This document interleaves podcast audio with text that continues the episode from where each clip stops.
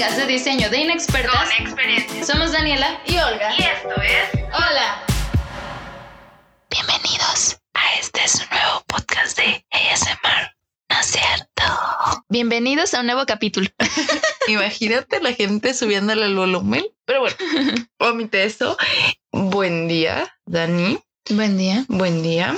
Buen día. ¿Cómo estás? Bien, ¿y tú? Pues fíjate que un poco cansada, pero con muchas ganas de chismear. Y yo sé que el cap de hoy es justo para chismear. Es chisme, cosas que no sabían y todos van a quedar de wow.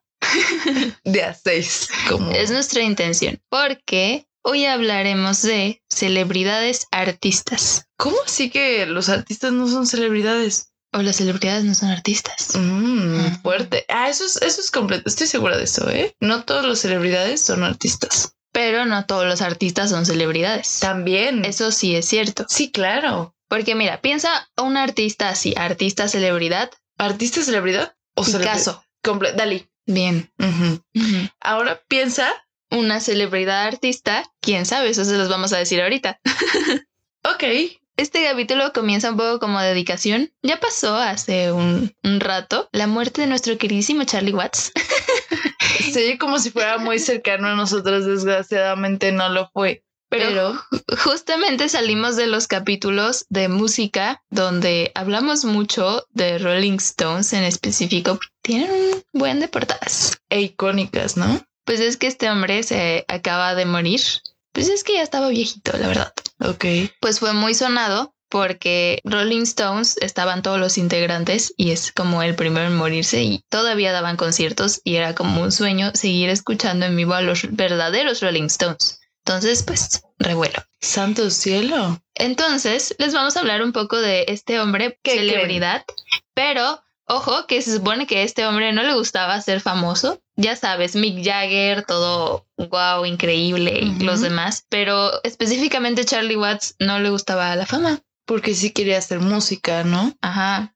Wow. ¿Y qué otra cosa hacía en sus tiempos libres? Pues en sus tiempos libres, no sé exactamente, pero él estudió diseño gráfico, él trabajó como diseñador gráfico y pues ocupó un poco de este conocimiento en cosas de su banda. Wow. O sea, me da gusto que empecemos a hablar de un señorón. Trabajó en, en las contraportadas de algunos de los álbumes de la banda. Eh, también diseñó una portada de específicamente de un disco en vivo que se llama Get Your Jajas Out. Ok.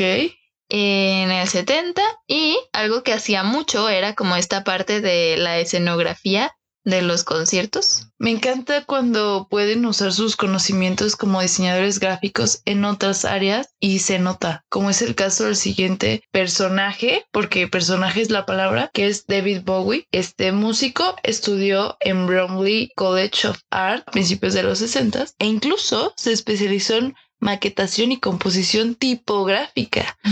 O sea, nada fácil tampoco. Eh, yo creo que en su discografía, en sus portadas, tan solo lo icónico que es el, el personaje, se, se notan estas habilidades en color. Y bueno, además, si queremos seguir con los vatos chidos, tenemos al mismísimo Freddie Mercury, que pues yo siento que si se vieron la película de Bohemian Rhapsody, saben que este hombre, antes de la banda Queen, estudió diseño gráfico y en este obtuvo reconocimientos necesarios porque gracias a esta carrera hizo el logo de la banda, también hizo su increíble vestuario que luego portaba en conciertos, portadas de disco y otras cosas más. Insisto en que está fenomenal cuando ocupan lo que estudiaron, ¿no? O sea, tal vez no en su totalidad, pero como que el diseño es una carrera que puedes copiar y pegar en distintas situaciones, ¿no? Además me encanta que es Freddie Mercury. Y ahora imagínate, todo el mundo le tiene respeto a un hombre que diseñador gráfico, gran, Talento, increíble ¿no? voz y demás. Sí, claro. Pero gracias también a esto, tuvo un logo para su banda que en este punto se reconoce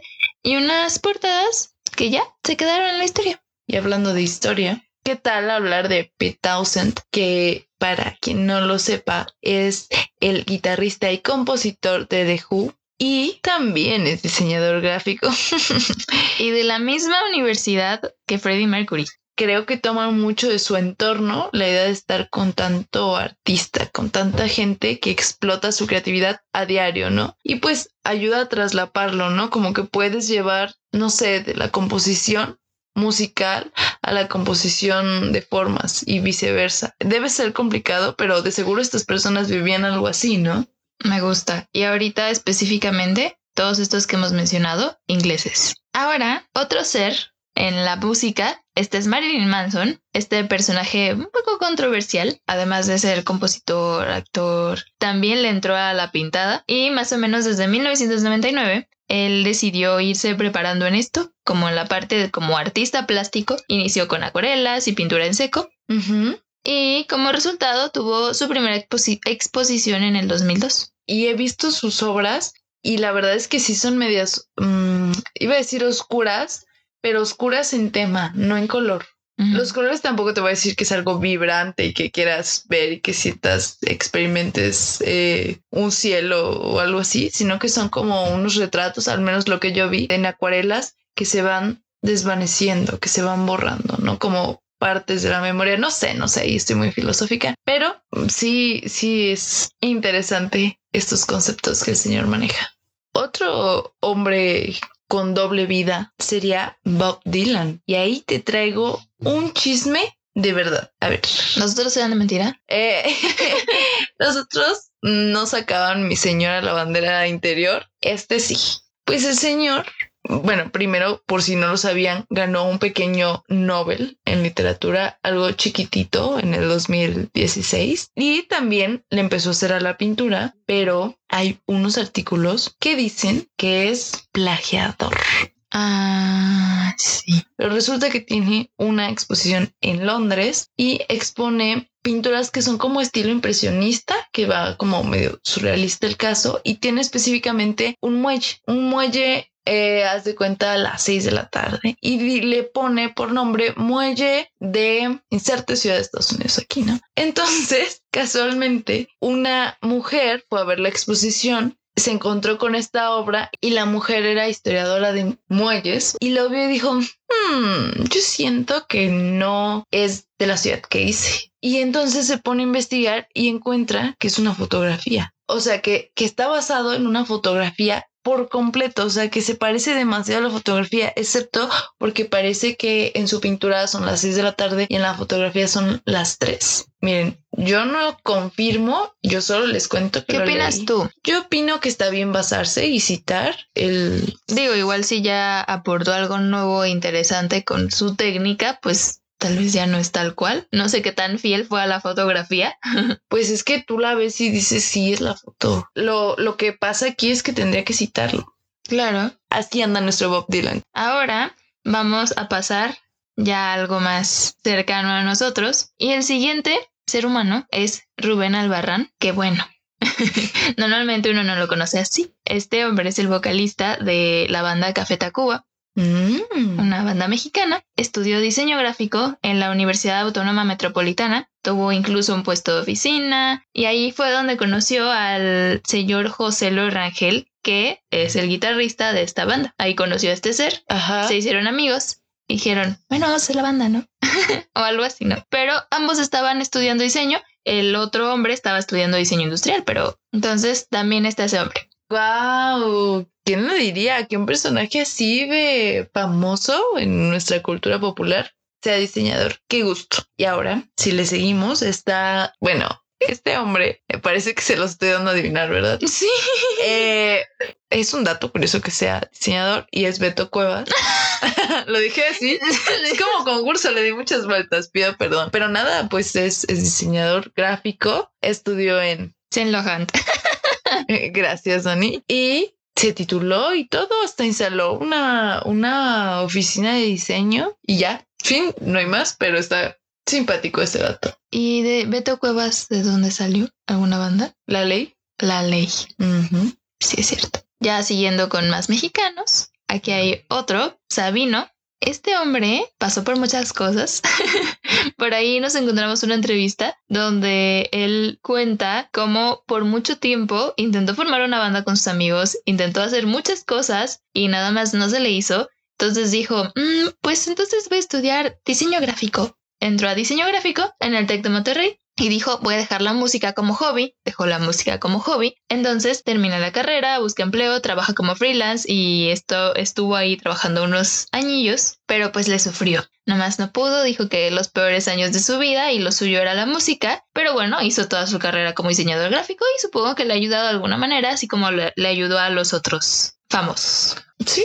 Y ahora pasemos a una chilena llamada Mon Laferte, eh, además de su super voz y de algunas, eh, algunos featurings que ha tenido muy relevantes y los Grammys que de seguro ha ganado, todo lo que ya le sabemos, pues ella dibuja desde muy chava desde muy chiquilla. Incluso creo que su papá es, es pintor precisamente. Ahora que lleva, pues que tiene una vida como más estable económicamente y todo el caso que se pueden imaginar. Le entra eso, ¿no? Le entra por completo y he visto videos donde hace serigrafía. Me parece que ya tiene una galería propia y ahorita si buscan Mon Laferte pintura pueden encontrar una noticia o un rollo polémico que trae con un mural feminista que hizo y en el mural puedes ver algo relacionado con la menstruación. Entonces, eh, realmente es una buena parte de, de ella. Mm, muy bien, me cae bien. La siguiente persona, Devendra, o Devendra Banhart, Devendra Banhart, por ahí. Pero este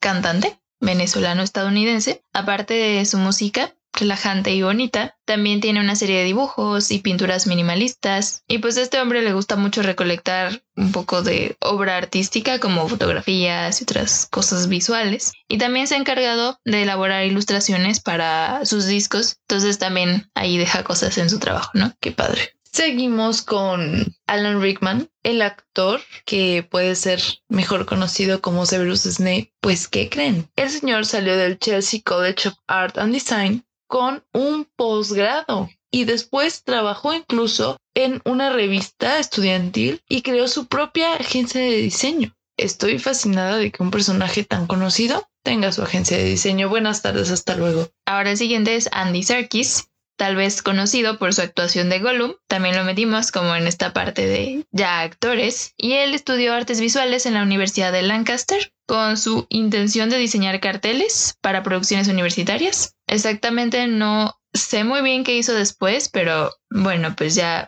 Gollum lo ubican muchos. Luego podemos hablar de, de Vigo Mortensen, que lo, lo vimos por ahí en El Señor de los Anillos. Y además de estar por ahí, es poeta, editor literario, músico, fotógrafo y claro que sí, pintor, ¿no? Y está muy bien que, que sea un artista tan polifacético y que se dedique a tantas cosas. Y este plus me parece impresionante que sea dueño de una editorial que se llama Perceval Press. Y ahí también publican sus libros de poesía y sus libros de fotografía. O sea, me gusta, no necesita a nadie más. Excelente ser humano. El siguiente actor, Billy D. Williams.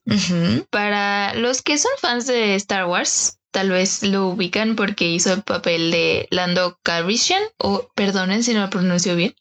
Pues este hombre también tenía una carrera, o tiene una carrera paralela como pintor cotizado y laureado, y con obras en algunos museos. Y pues nada, Qué cool, ¿eh? Seguimos con Eddie Redmayne, que por si no les suena el nombre, yo solo les voy a decir que la chica danesa y la teoría del todo me han marcado de por vida con esa excelente actuación que muy buen tiene actor. ese joven. Y obviamente tiene, creo que hasta un premio Oscar y todo, pero también tiene otro premio, que no es un premio, sino que es un título en historia del arte y pues era evidente, ¿no? Que alguien así tiene que saber mucho de algo, ¿no? Alguien tan talentoso.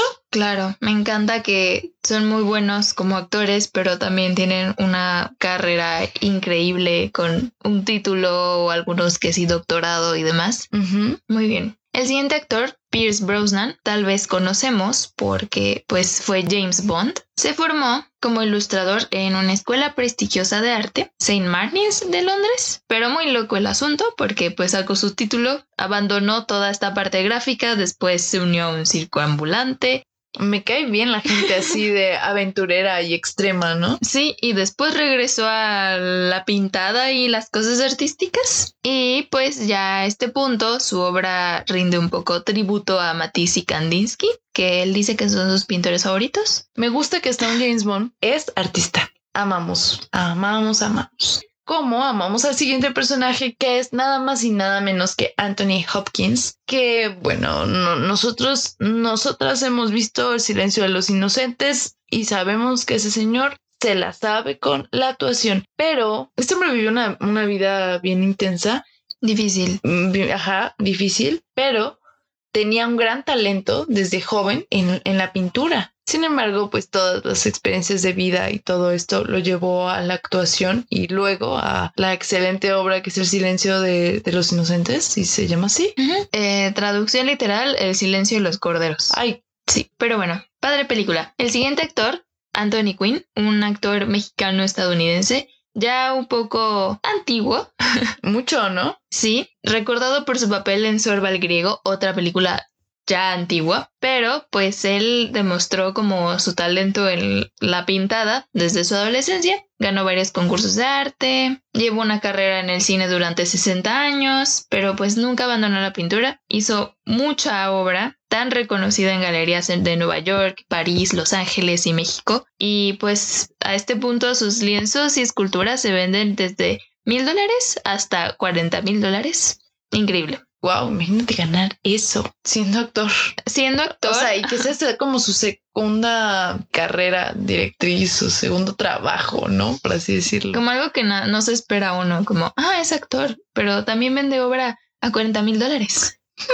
Wow, eh, pequeñas las personas que hacen eso. Ahora, este es un plus chistosillo que es eh, la actriz Ana Serradilla, mexicana. Bueno, ella estudió hasta quinto semestre de diseño gráfico, pero pues saltó por la borda porque obviamente quería ser actriz. Esa actriz Caso de éxito. Caso de éxito porque terminó haciendo lo que le gustaba. Dejó su carrera para protagonizar una versión mexicana de una telenovela argentina popular, Chiquititas. Qué bonita palabra, ¿no? Sí. Por cierto, hay muchos actores que queremos mencionar que sí tienen como esta parte de pintor pero muchos como por hobby, hay muchos actores o cantantes que han hecho ya de todo, que llega un punto en que dicen, claro, voy a pintar, me voy a dedicar a la pintada. Y tú no le comprarías, por ejemplo, bueno, yo así, yo específicamente yo, no, pero alguien le compraría un cuadro de Beyoncé, no importa de qué sea, ¿no? Tal vez con esa misma fama, pues aprovechar sin importar mucho el talento, pero hay casos donde sí se ve el talento. Por eso mencionamos aquí a Jim Carrey. Este hombre, tal vez sabemos que se ha mencionado, tuvo muchos problemas por ahí mentales, psicológicos. Ajá. Y pues más o menos todas sus ondas las desahogaba de alguna manera como en la pintura y empezó a meterse en eso y empezó a echarle ganas. Hizo su primera exposición, pues bastante celebrada porque era